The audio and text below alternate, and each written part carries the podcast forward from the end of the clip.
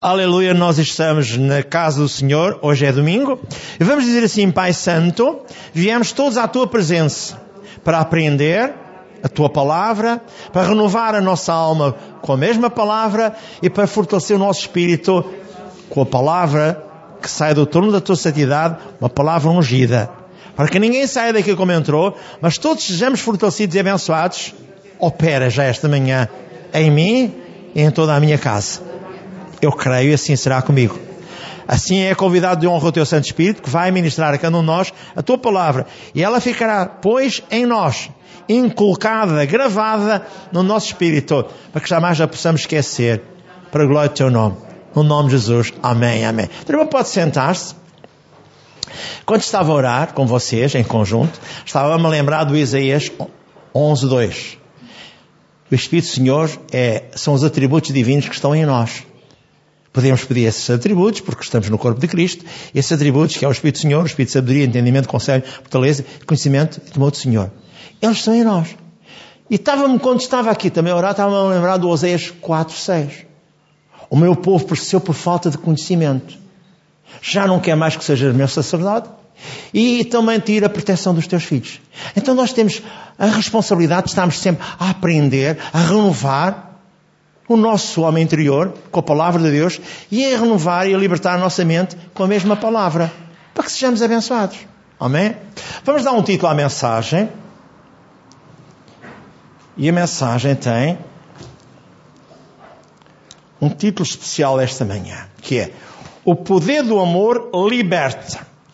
Eu escrevi a mensagem com cinco ou seis frases. Definir logo toda a mensagem com cinco ou seis frases que é que eu escrevi? A unção de Deus, o amor, quebram um jugo da maldição. Ou seja, tudo que está a embaraçar a minha vida, a sua vida, a nossa vida, é quebrada pelo jugo, aliás, é quebrada pelo amor de Deus. Portanto, a unção de Deus quebra o jugo. O amor de Deus quebra o jugo. Isaías 10, 27 é o que lá diz. A unção quebra o jugo. A fé e o amor são do coração. Não deixe que a sua cabeça o domine, senão vai ficar em apuros. Se a cabeça tiver mais envolvida com o conhecimento das coisas que se no mundo, porque a nossa cabeça é a arena onde o diabo vai esgrimir as informações lá de fora do mal como o Covid-19 e tudo mais, anda tudo cheio de medo, o país está cheio de medo, as pessoas estão cheias de medo, porque elas não têm confiança em Deus. Nem muito menos estão preparadas para o confronto que está a acontecer. Então não deixe que a sua cabeça o domine, senão vai ficar em apuros. Lembro, é possível ter fé no coração e dúvidas na sua cabeça. Fé é do coração, e atua pelo amor. Diz lá em Gálatas 5, 6.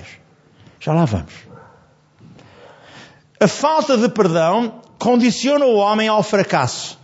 Quando eu quero analisar o contexto de, por exemplo, de Isaías 58, 8 e 9, eu vejo, se eu estiver envolvido com a manipulação, obrigar os outros a fazer o que eu quero, ou estender o dedo, a juizar os outros, e falar vaidade, eu já sei que sou penalizado. Não se apressa a minha cura, não se apressa a minha libertação financeira, nada acontece. Porque o diabo vem à minha mente e vem colocar pensamentos e ideias contrárias à palavra de Deus. É tudo o que ele faz. O amor não só perdoa, mas esquece. Ah, eu já perdoei, mas não esqueço. Já está mal. Já está penalizado. Porque o amor perdoa e esquece. Ministrar, quando fomos ministrar, vamos ministrar a reconciliação com Deus e com o próximo. E vai ver, a sua vida vai tomar um rumo diferente. E Deus vai ser honrado em si. Porque você vai aceitar aquilo que hoje vai ouvir, porque esta é a presença de Deus para si, esta manhã, que é a sua palavra. Então vamos iniciar a palavra com este título. O poder do amor liberta. A alma do homem é onde se travam os combates. com as informações que vêm do exterior contrárias à palavra de Deus. A nossa cabeça é lá que se girimem as informações que não são de Deus e que vêm contra Deus. Você ouve na televisão, você ouve na rádio, você lê os jornais, você está a par com tudo. Por exemplo, eu hoje de manhã já vi que há 7 milhões de almas que no nosso país vão ser penalizadas porque não podem, ficam confinadas, não sei. Isto é, um, é uma pandemia tremenda. As pessoas não, nem têm mais vontade de sair à rua. Estão completamente maltratadas. Porquê? Porque os jovens têm aquilo que foi a libertinagem que receberam de vidas que pais não controlaram. Chama-se libertinagem. E agora estão habituados a irem para as discotecas, estão habituados a irem para a praia, andam lá, eh, às vezes em lutas, em conflitos, andam todos misturados uns com os outros e depois dizem assim: Mas porquê? Porque nós estamos a chegar ao fim dos tempos e Jesus vem buscar a igreja. Este é o problema. O diabo está de tal maneira apreensivo com o dia da subida da igreja, que ele não sabe, que está fazendo tudo e mais alguma coisa, nesta maneira de lançar o vírus, a ver se consegue dominar as famílias. Mas a Bíblia é bem clara que nós somos preservados. Diz lá em Romanos 8, 1 e 2. Agora nenhuma condenação há para os que Cristo Jesus, que não anda segundo a carne, mas segundo o Espírito. Cuidado! Não é segundo a carne, mas segundo o Espírito. Só assim você é abençoado. Não esqueça, a fé em Deus entra em função e resolve qualquer assunto, qualquer situação. Diz lá em Gálatas 5,6, a fé só opera pelo amor. Em Romanos 12, 2, eu tenho que renovar a minha alma diariamente com a palavra de Deus, para que eu saiba, para que eu experimente qual é a perfeita, agradável vontade de Deus para a minha vida. Se eu ler, se eu ouvir, se eu estiver pronto e disposto, se eu pagar o preço de amar a Deus a sério, o que é que houve? Houve um, um diálogo entre Marta, Maria e Jesus. Quem é que escolheu a melhor parte? Uma estava afadigada a fazer as, comidas, as, as coisas da casa, não é? E outra escolheu a melhor parte. Qual foi a melhor parte? Foi estar aos pés de Jesus a ouvir o quê? A, gra a graça divina a ser derramada para ela. Foi a Maria que recebeu ou foi Marta? A Maria. Como vê, se eu passar tempo aos pés de Jesus, a glória de Deus vem sobre mim e me envolve. E ninguém pode. Vocês, vou dar uma ilustração muito, muito rápida. Agora esta casa está iluminada com as lâmpadas indiretas que temos aqui e estas também diretas. Se eu fechar estas luzes, você fica mais na penumbra. Mas se eu abrir as luzes, é a mesma coisa com o diabo. Se eu estiver cheio da presença de Deus, o diabo nem sequer se aproxima de mim. Nem me faz sombra, porque eu não vou permitir, porque eu glorifico o Altíssimo, eu canto ao Altíssimo, eu louvo o Altíssimo. Ainda há pouco eu estava a dizer, quando estávamos a cantar aquele cor, não é? Sobre Jesus, que eu, naquele, naquele, naqueles dias dos meus 16, 17, 18 anos, eu passava, não passava férias, mas frequentava o acampamento de Caravela, um acampamento evangélico em Vila Mil Fontes. E este, este coro, que lá cantava tantas vezes, ele enchia o meu coração da presença divina, que é Jesus maior dos nomes. Bendito Salvador, glória a Deus. Emmanuel, Deus é conosco, Pai eterno, Palavra fiel. Emanuel, Emanuel. Eu recordo-me inclusivamente de um homem que cantava isto muito, mas porque a vida dele não era, se calhar, a mais correta, e ele era um, um pregador da palavra de Deus, ele caiu de uma rocha, lá em Mil Fontes, num mar, junto ao mar, e fraturou a coluna. Eu fui algumas vezes orar por ele. Mas ele não aceitava que hoje, os dias de hoje, eram dias de cura divina. E tinham uma, orar em, orava em línguas, inclusive, e tinham uma grande, uma grande capacidade de pregar a palavra de Deus. Mas ele estava agarrado a uma cama. primeira vez que o vi, fui ao Correio Cabral. A segunda vez que o vi, foi à casa dele, Almada. E nunca mais o vi, nem sei nada dele. Isto só para dizer o seguinte: há um percurso de vida que eu tenho que entender. E que Deus quer que eu seja abençoado. Se você quiser, tudo bem. As famílias são derrotadas, maltratadas na vida, porque não sabem andar em amor.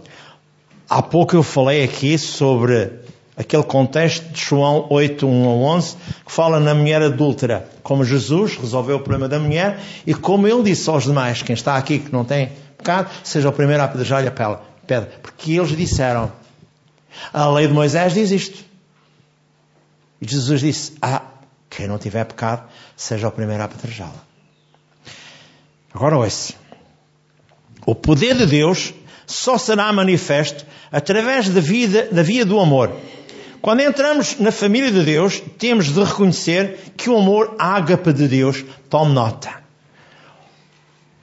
O amor ágape de Deus nos resgatou da maldição da lei e nos arrancou da escuridão ou da escravidão de Satanás.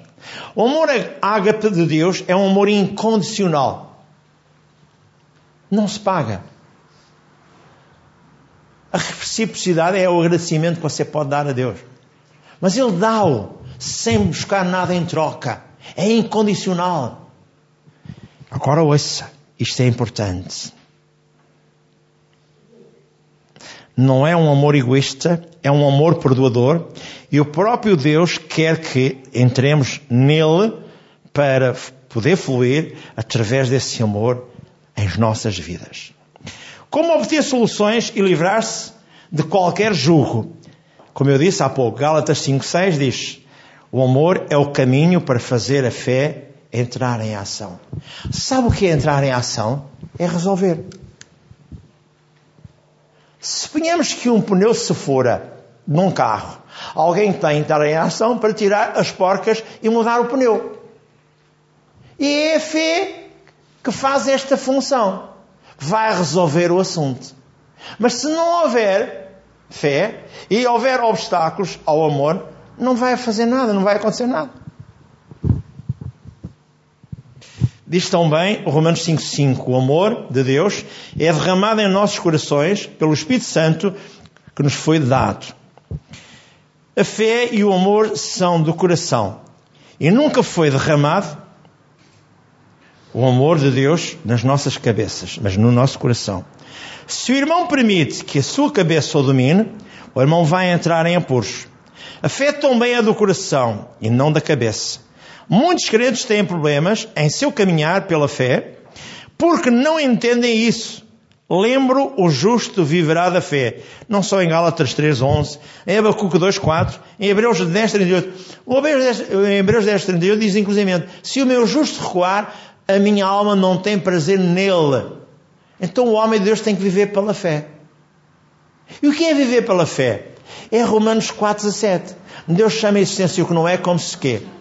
É uma confiança absoluta, total nele. Se alguém pode resolver o teu assunto, é Deus. Com a tua, com a tua determinação, com o teu desejo. Ele diz: Deleita-te a mim, eu, eu considerei o desejo do teu coração. Diz o Salmo 34. Veja mais. Muitos crentes têm problemas em caminhar pela fé porque não entendem isso, que o justo viverá pela fé. Fé é crer em Deus, o que Ele promete, Ele cumpre. Marcos 11, 23 diz: crer e não duvidar, porque é possível ter fé no coração e dúvidas na cabeça. Aqui é o grande problema do crente. Ele tem fé no coração, mas o diabo faz com que a cabeça dele ande à nora e não entenda isto. O homem crê com o coração e não com a cabeça. É Romanos 10, 9 e 8, perdão, Romanos 10, 9 e 10, diz assim: Se com a tua boca confessares a Jesus como Senhor, e em teu coração crês que Ele o ressuscitou dos mortos, serás salvo. Porque com o coração se crê para a justiça, e com a boca confessa-se a respeito da salvação. Então, ouça, a fé é do coração atua pelo amor. O amor de Deus, o amor divino, é derramado em nossos corações pelo Espírito Santo. O problema com muitas pessoas é, elas tentam substituir o amor humano natural pelo amor divino, ou seja, o tipo de amor de Deus que Deus sente, mas os dois não são a mesma coisa. O amor humano natural pode transformar-se em ódio da noite para o dia. Mas o amor divino é inalterável. Uma mulher casa-se com um homem. Um homem casa-se com uma mulher. Se um deles defrauda o casamento, eles ganham um espírito de litígio e de contenda, de divisão e de tudo mais. E de um momento para o outro, aquele amor, primeiro, que eles tiveram, quando se uniram, acabou. Porque o amor humano é assim. A ver? E ganha-se logo, de um dia para o outro, uma guerra tremenda. Deus diz em Marcos 11, 25: E quando estiveres orando, se tendes alguma coisa contra alguém, perdoai, porque o vosso Pai Celestial, para que o vosso Pai Celestial vos perdoe as vossas ofensas. A falta de perdão condiciona o homem ao fracasso. Algumas pessoas dizem: não posso perdoar fulano e cicrano. Mas o amor divino pode perdoar. E se um crente disser que não pode perdoar, fica desde logo amarrado pelo diabo. O crente, ao deixar que a sua cabeça ou a sua carne o domine, fica condicionado em todas as áreas da sua vida. Às vezes a gente diz, mas é pastora, mas é pastora, mas é evangelista, mas é profeta, mas é apóstolo. E eu pergunto: e o coração dessa pessoa? E a cabeça dessa pessoa? Estão orientados por Deus? Por que está a acontecer tanta coisa na vida deles? É porque eles têm um coração difícil. Uma alma que não é conjugada com a palavra. E alguma coisa acontece constantemente. Porquê? Porque eles têm um caráter que não deixa ser trabalhado. E eu tenho dado aqui uma palavra que é a unção trabalha o caráter do homem. E quanto tempo leva o Espírito Santo a trabalhar o caráter do homem? Depende do homem. Se ele se sujeita ou não se sujeita à palavra. Porquê é que andaram 40 anos no deserto os israelitas?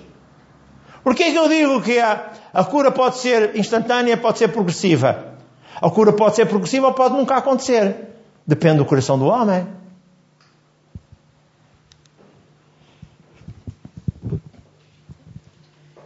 É. O crente deixa a sua cabeça ser dominada. Fica condicionado em todas as áreas da vida. Deus diz em Efésios 4, 32: Antes sede uns para com os outros, benignos, compassivos, perdoamos uns aos outros, como também Cristo vos perdoou a vós. Agora vou dar três testemunhos mas o último eu vou envolvê-lo com açúcar. Pode ser? Com aquelas ramas de açúcar. Há umas quantas máquinas aí nas feiras que a gente põe lá açúcar e aquilo, o açúcar depois fica num. Como é que chama aquilo? Um, algodão doce. Vou tentar fazer algodão doce esta manhã. Não trouxe a máquina, mas tenho um coração doce. Pode ser. Pode ser que se consiga. Então, ouça. Um testemunho é uma mulher dominada pela falta de amor chegou ao pastor e disse-lhe: Pastor, eu sei que está chegando agora para pastorear esta igreja, mas eu quero pô-lo desde já de sobreviso. Tome cuidado com as pessoas que vêm contar coisas das irmãs. Pois esse tipo de informação é geralmente direcionado em benefício próprio delas. Ou deles. Aproveito para contar como a irmã fulana me tratou. E desabafou e desabafou e disse tudo e mais uma coisa acerca da irmã fulana tal. O pastor interrompeu-a e perguntou-lhe, irmã, há quanto tempo isso acontece? Faz terça-feira oito anos. Veja bem a peça. Faz terça-feira oito anos. Pastor, não compreenda mal. Eu a perdoei, mas nunca me esquecerei de como aquela velha bruxa me tratou. Ah, grande foi o perdão. A velha bruxa. Veja só. O pastor ficou incomodado e disse-lhe àquela mulher: Irmã, a irmã é uma mentirosa descarada, compulsiva.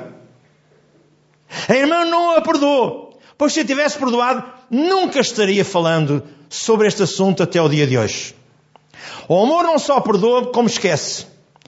E Deus afirma em Isaías 43, 25: Eu e eu mesmo sou o que apago as tuas transições, e por amor de mim e dos meus pecados, e, e dos teus pecados, não me lembrarei mais. Diz também a mesma coisa em Hebreus 8, 12. Quem quiser pode ler Hebreus 8, 12. Queria continuar para lhe dizer o seguinte: Todo que odeia a seu irmão é assassino. A Carla vai ler, se não se importa, em 1 João 3, capítulo 3, versículo 4 e versículo 15. E quando o pregador A, B ou C estava a pregar num sermão este mesmo texto bíblico, aquilo matraquilhou na cabeça de uma mulher lá negras. Vamos pedir à cara para ler 1 João capítulo 3, versículo 4. Qualquer que comete o pecado também comete iniquidade, porque o pecado é iniquidade. Versículo 15. Qualquer que aborrece a seu irmão é homicida, e vós sabeis que nenhum homicida tem permanente nele a vida eterna. Obrigado. Isto trabalhou na cabeça de alguém que estava a ouvir uma mensagem. Parece que o pastor direcionou a mensagem para a pessoa. Não! A mensagem é direcionada para toda a gente e para o próprio pastor. Não é especificamente para o Jaquina e para a Jaquina. Mas Deus tem um propósito. E agora ouça. Um jovem casal convidou o pastor, depois do culto, para irem jantar juntos. Eles trabalhavam na igreja, eles eram presbíteros desse pastor, e durante o jantar a mulher desse casal disse: Pastor, a mensagem deixou-me confusa. E lembrou-lhe um novo texto bíblico, 1 João, capítulo 3, versículos 4, 4 e 15. Pastor, diga-me, isto também inclui a minha sogra? E ele disse que sim. Perguntou, qual é o problema? Pastor, eu odeio a minha sogra. O pastor ficou.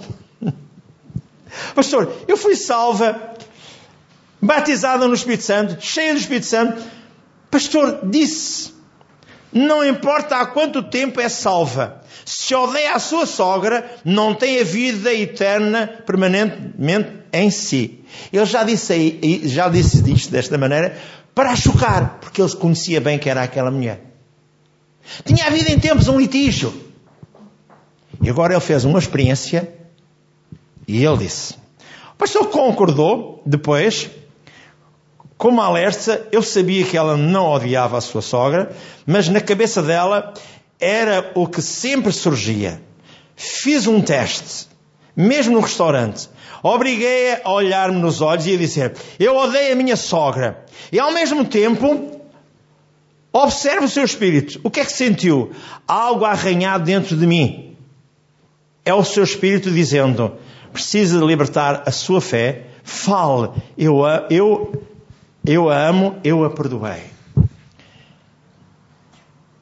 Esta mulher estava a ser influenciada por um espírito diabólico de falta de perdão que a estava a maltratar. E logo ele, ele, ele, pastor, disse: Não, eu conheço-a bastante bem e sei que é a sua cabeça que recebe do exterior informações que a magoam.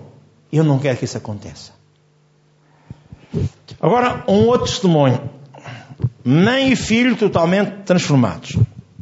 Uma mãe de um garoto de 15 anos procurou o pastor depois do culto e disse-lhe: Pastor, eu quero que me prometa que me vai ajudar e orar pelo meu filho todos os dias. E ela disse: Sou salva há pouco, pouco tempo, um, dois anos, sou também viúva e tenho um filho que não foi criado na igreja e está a dar-me muitos problemas. Não consigo fazer nada dele. Ele fica na rua até tarde, algumas vezes até às quatro da manhã. Passo a noite acordada, esperando o telefone, que haja um toque e uma notícia desagradável de que ele foi preso. Pastor, ore por ele todos os dias. A resposta do pastor: Não vou fazer isso. E disse mais: Minha irmã, enquanto eu estiver a condenar o seu filho, a minha oração nunca resultará.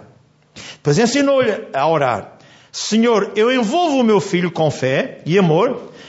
Não, não creio que ele vai terminar numa penitenciária. Eu creio que ele irá servir a Deus. E agora gostaria só de ler um excerto. Deixa-me só ver se tenho tempo. Do seguinte.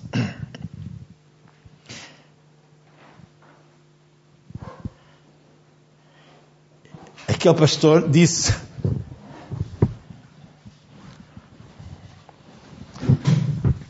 àquela mãe o seguinte: Não se deixe cair para o chão. Não é consigo. Essa mãe desse garoto disse assim. Ela começou a explicar que era viúva e tudo mais que eu já acabei de dizer, e que ele iria ficar preso. Bem, ora, apenas quando pensar nele. Não vou orar por ele nenhuma vez. Aquilo a chocou. Mas fiz isso para chamar a atenção.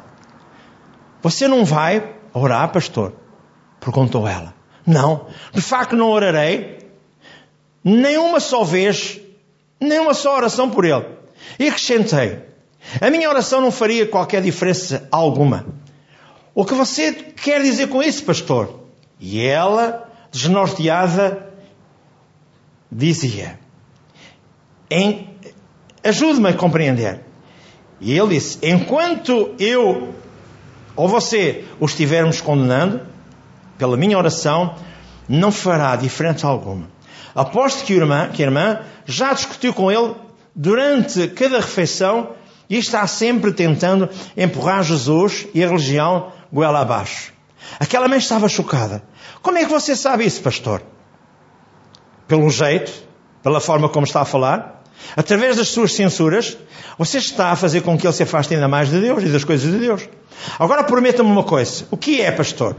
Prometa que de hoje em diante você não vai mais dizer-lhe uma palavra sobre Jesus. Não o censure, nem o convide para ir à igreja. Simplesmente haja com amor. E quando ele estiver fora durante a noite, em vez de ficar acordada, preocupando-se, simplesmente diga: Senhor, eu envolvo o meu filho com fé e amor. Eu não creio que ele vai terminar num reformatório ou numa penitenciária. Creio que ele irá servir a Deus. E ela disse: Vou tentar. Concordou. Tentar não será suficiente. Faça isto. Tudo bem. Mas você vai orar por ele, não vai, pastor? Não, não vou orar. Quem vai ter que resolver o problema é você. Voltei à mesma casa, à mesma cidade, numa outra, numa outra reunião, 15 meses depois. E aquela mulher veio cumprimentar-me, depois do culto, apertou-me as mãos e disse, você se lembra de mim, pastor?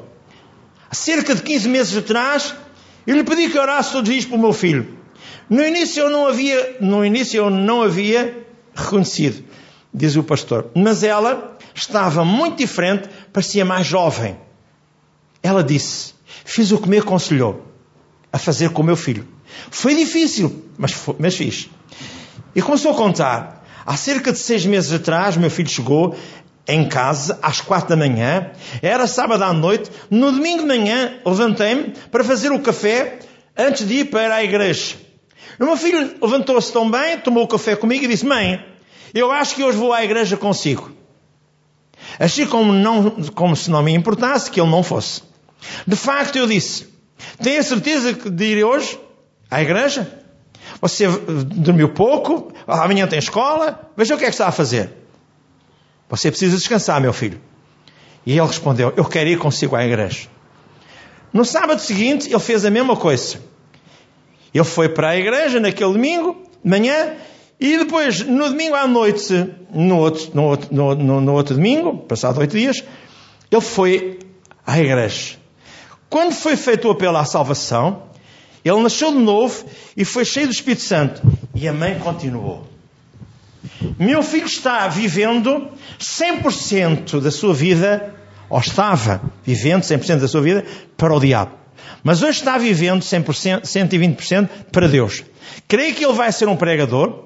Estou tão contente por ter feito o que você me ensinou, pastor. Não apenas tenho um filho totalmente transformado, mas o meu filho tem uma mãe totalmente transformada. Não me preocupo mais com nada, porque aprendi a orar com fé, a envolver o meu filho com fé e amor. Algumas vezes me belisco a mim mesma, pastor, e pergunto: Você é a mesma? Porque me sinto diferente. Faz muita diferença. Meus amigos, andar em amor. Ao andar em amor, a sua fé entra em ação. Se a minha fé não estivesse dando resultados, a primeira coisa que eu iria fazer, eu iria conferir, estou ou não andando em amor. Sabemos que a fé atua pelo amor. De facto, a fé não atua de nenhuma outra forma.